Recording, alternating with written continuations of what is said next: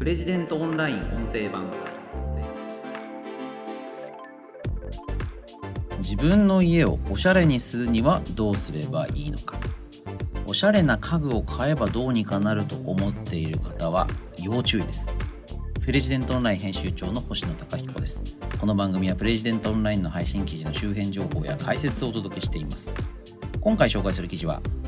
なぜ日本の富裕層はインテリアが垢抜けないのか。1000軒を訪ねた家具屋の社長が考えるたった一つの原因。という記事です。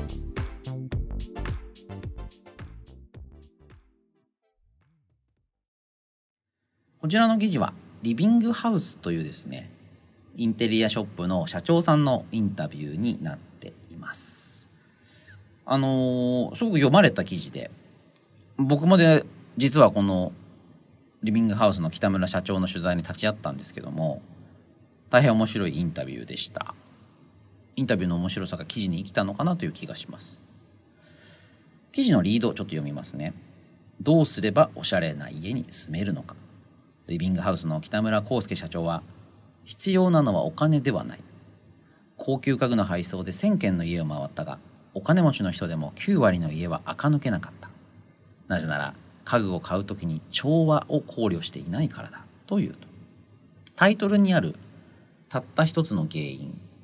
答えを言ってしまうと調和ということですね。調和。インテリアコーディネートっていうね横文字に言い換えることもできると思うんですけども家具を点で買っていて、まあ、面になってない空間のデザインというのができてないんじゃないか。そういうことに頭を回してまあそういうことまで配慮できている。方はとても少なかった、まあ、これがそのお金持ちの家でもそうだったというのが、まあ、北村さんのご実感、まあ、だからあのそれを改善できるような提案をするインテリアショップをやってるんだという話なんですよね。なんかね耳が痛いっていうかいや自分の家は今どんな感じかなっていうふうに思っちゃうですけどね。でもそうだよなって僕も思いましたよね。あの何ですかね。北欧家具とかね。ちょっとおしゃれな家に住みたいと思ったらまず出てくるのは北欧とかじゃないですかね。あの北欧暮らしの道具店ってウェブサイトが最近上場してクラシコムという会社ですけども。あのこんなに売り上げがあったんだってね関係者がみんなびっくりしたんですけど北欧っていう言葉に一部の日本人はすごい弱いみたいですね、うん、僕の家にもありますね。北欧風家具みたいなね。だなんかこうそういうものがあれば家がおしゃれになるんじゃないか。素敵な空間に住めるんじゃないかっていうふうに思ってしまうんですけども一つだけ北欧風じゃダメなんですよね。あの全体として北欧のおしゃれな家？スウェーデンとかノルウェーとかフィンランドとかそういう国のおしゃれな家と同じような空間を作ることが目的なのであってそういった、まあ、フィンランドの家にあるような家具を一つ置いたからといって空間そのものが変わるわけではないですよね。ただまあ問題というかインテリアショップ家具屋さんというのは家具を売る店なのでどうしてもその一点一点どの椅子がいいかどのテーブルがいいかっていう話になっちゃうと。でテーブルをいくつか並べてこのテーブルっていうふうにまあ選ぶので最後それを配送されてみてその人の家の中でどういう空間づくりにそのテーブルが役立ってるかっていうのは、まあ、インテリアショップの人は結構わかんないですよねだから悪気があるわけじゃないんだけれどもお客さんの要望に耳を傾けてそれだったらこういうのがいいですよというのが本当に当たってるかどうかっていうのが分かんないということですよね。だから北村さんはその今の会社を立ち上げる前にあの高級家具の配送というのをやっていて、まあ、ソファーで2 3 0万ダイニングセットで15万円ぐらい高級とまではいかないけれどもお店は青山にあって海外ブランドであることもあり裕福なお客様洗練された方そういったところに、まあ、家具をですね1年半余りずっと配送してたと、まあ、そこであれれこういう、まあ、比較的高価格帯のものを買っているのに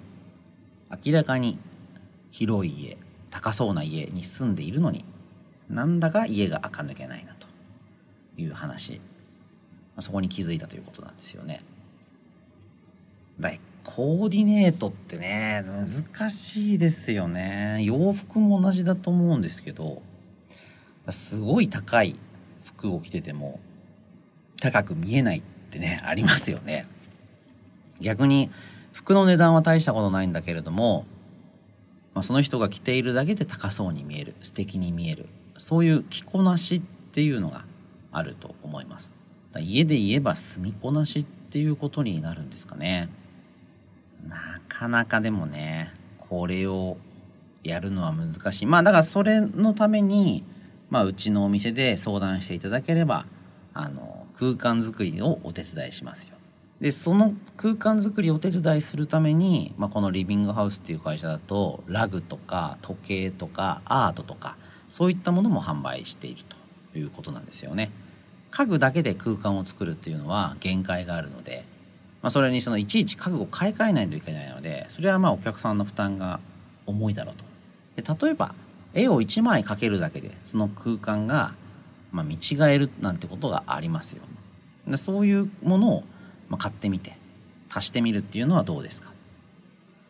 あとまあなんか北村さんがおすすめしてたのはラグでしたね。あの床にね、まあ、フローリングの家マンションとかだったら多いと思うんですけどもそこにちょっとねあの空間に合うラグを引いてみるとぐっといい感じの空間になることが多いそうなんですよね。うん、そうかって思いましたね。ラグね。なんかラグあるとロボット掃除機が走りづらいんで うーんとかって思っちゃうんですけどまあそれはだからおしゃれな家に住めない人の発想かもしれないですね。あとまあこの話でかなり特徴的なのが自分の家をどう住みこなすかっていうことなんですよね。日本だと新築のマンションを買うと玄関の鍵を開けた瞬間に価格が3割引きになっちゃう。と言われています。要は中古になると値段が下がるんですよね。日本人の感覚からするとそれは当たり前だろうと。新品のものが一番いいだろうと。いうふうに思うわけなんですけれども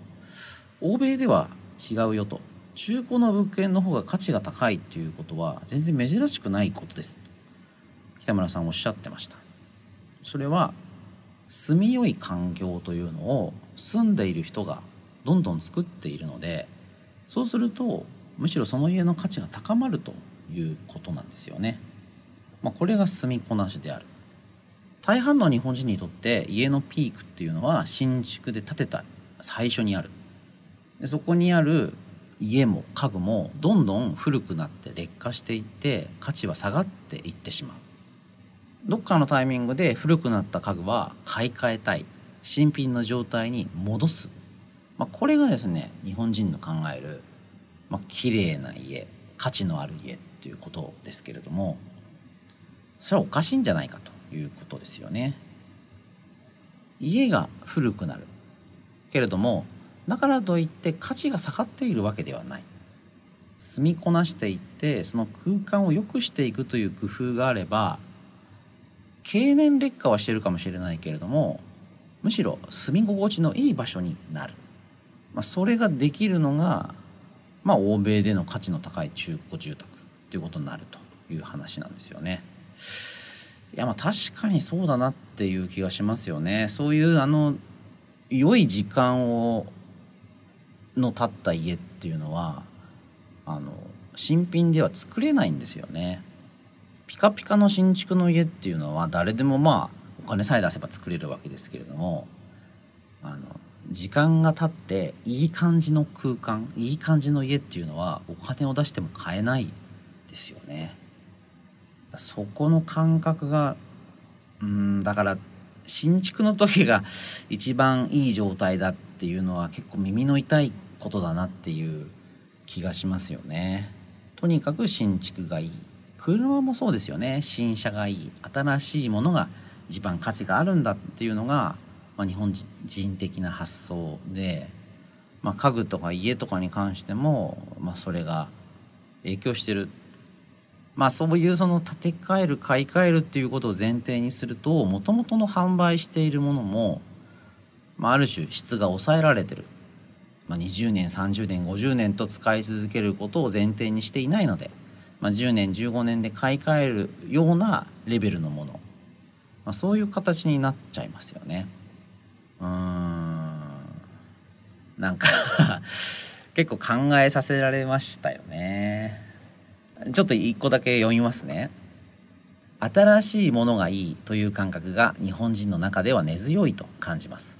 この感覚は部屋や家具に対しても同じです。新築時の真っ白な壁を保つために持ち家にもかかわらず絵を飾るのに穴を開けることすら抵抗を感じる。せっかく買ったソファーだけど汚したくないからカバーをかける。手を入れたり使い込んだりすることを汚れるというようにマイナスに捉える人が多いのではないでしょうか一方欧米ではこうした状態をむしろ味としてポジティブに受け入れる感覚が強いです日本では新築のマンションを買って玄関の鍵を開けたその瞬間に価格が3割引きになるのが一般的ですが欧米では中古の物件の方が価値が高いという状況が珍しくありません。ペンキで塗り替えた壁や時を経て色味が変わった床など暮らしの中で使い込み住みよい環境のために手を入れてきたその状態に価値があるわけです。ソファーにねカバーかけますよね。いやー僕もね椅子の足にカバーかけたりとかね床が傷つかないようにみたいな。しますよね。カバーかけますよね。ダメなんですよ。カバーかけるっていう発想がね日本人の、まあ、貧乏臭さっていうかまあでもそれはそれでいいじゃないかっていうね、まあ、ピカピカのもので中古で高く売れたりとかしますからね。カバーかけたいっていう気持ちもわかるんですけどまあいらないっちゃいらないですよね。本当に必要なのか。あのまあ、僕出版業界の人間なので本を作ったこともあるんですけど書籍のねあの表紙とカバーって結構知らない方が多くて書籍にこう何て言うんですかねペラッとかかってるやつあるじゃないですか紙で。あれをね表紙だっていう人がいるんですけどあれはね表紙じゃなくてカバーなんですよね。カバー。あのカバーをめくってあの本から何も外せなくなってる状態、まあ、本の素の状態っていうんですかねあのそこに書かれているものそこのところを表紙っていうんですよで表紙に対してもう最初からカバーがかかってるんですよね。でカバーがかかってるんだけれどもそのカバーの上からあの書店であのまたこう書店の印の入ったこう紙のカバーかけてくれたりするじゃないですか。だかまあ、でそんなことするのは日本の書店だけみたいなのでで海外の本で例えばペーパーバッグって言われるものありますけれどもあれはもうカバー何もかかってないんですよね。まあ、日本でいうと漫画週刊誌っていうかジャンプみたいな感じですかね。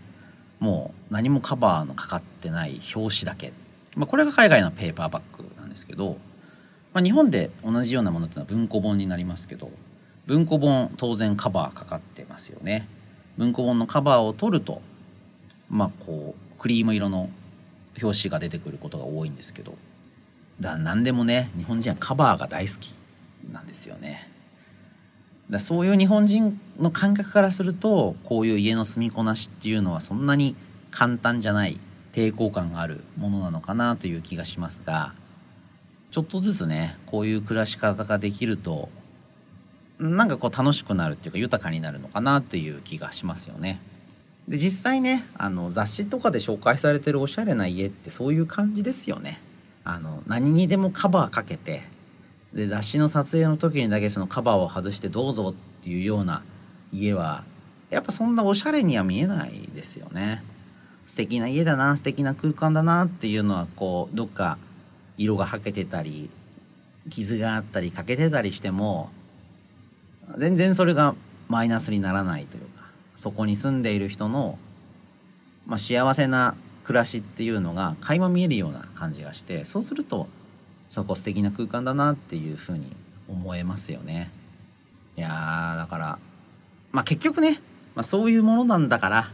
ちょっといい家具買った方がいいんじゃないのっていう話に なっちゃうのでまあそうするとこのリビングハウスさんのまあ宣伝っぽい感じもねしなくもないかもしれないんですけども。ただまあそういうこう安いものを買ってどんどん買い替えるっていう住み方家具の使い方というのはまあなんかこう誰も幸せになってないかなっていう気もしますよね。ゴミも増えるしまあね流行りの SDGs みたいな観点からしてもちょっとどうなのかなという気もします。だできるだけ物を大事に使っていきたいなと思うんですけれども大事に使うっていうのは、まあ、カバーをかけることではないのかなという気もしますね。まあ今手元にある iPhone にもカバーがかかってるんでねこれを外すかどうかって今ちょっと考えましたけども皆さんはどういうふうにお感じになられたでしょうかということで今回はなぜ日本の富裕層はインテリアが垢抜けないのか。1000件を訪ねた家具屋の社長が考えるたった一つの原因という記事を紹介しました。また次回お会いしましょう。プレジデントオンライン編集長の星野貴彦でした。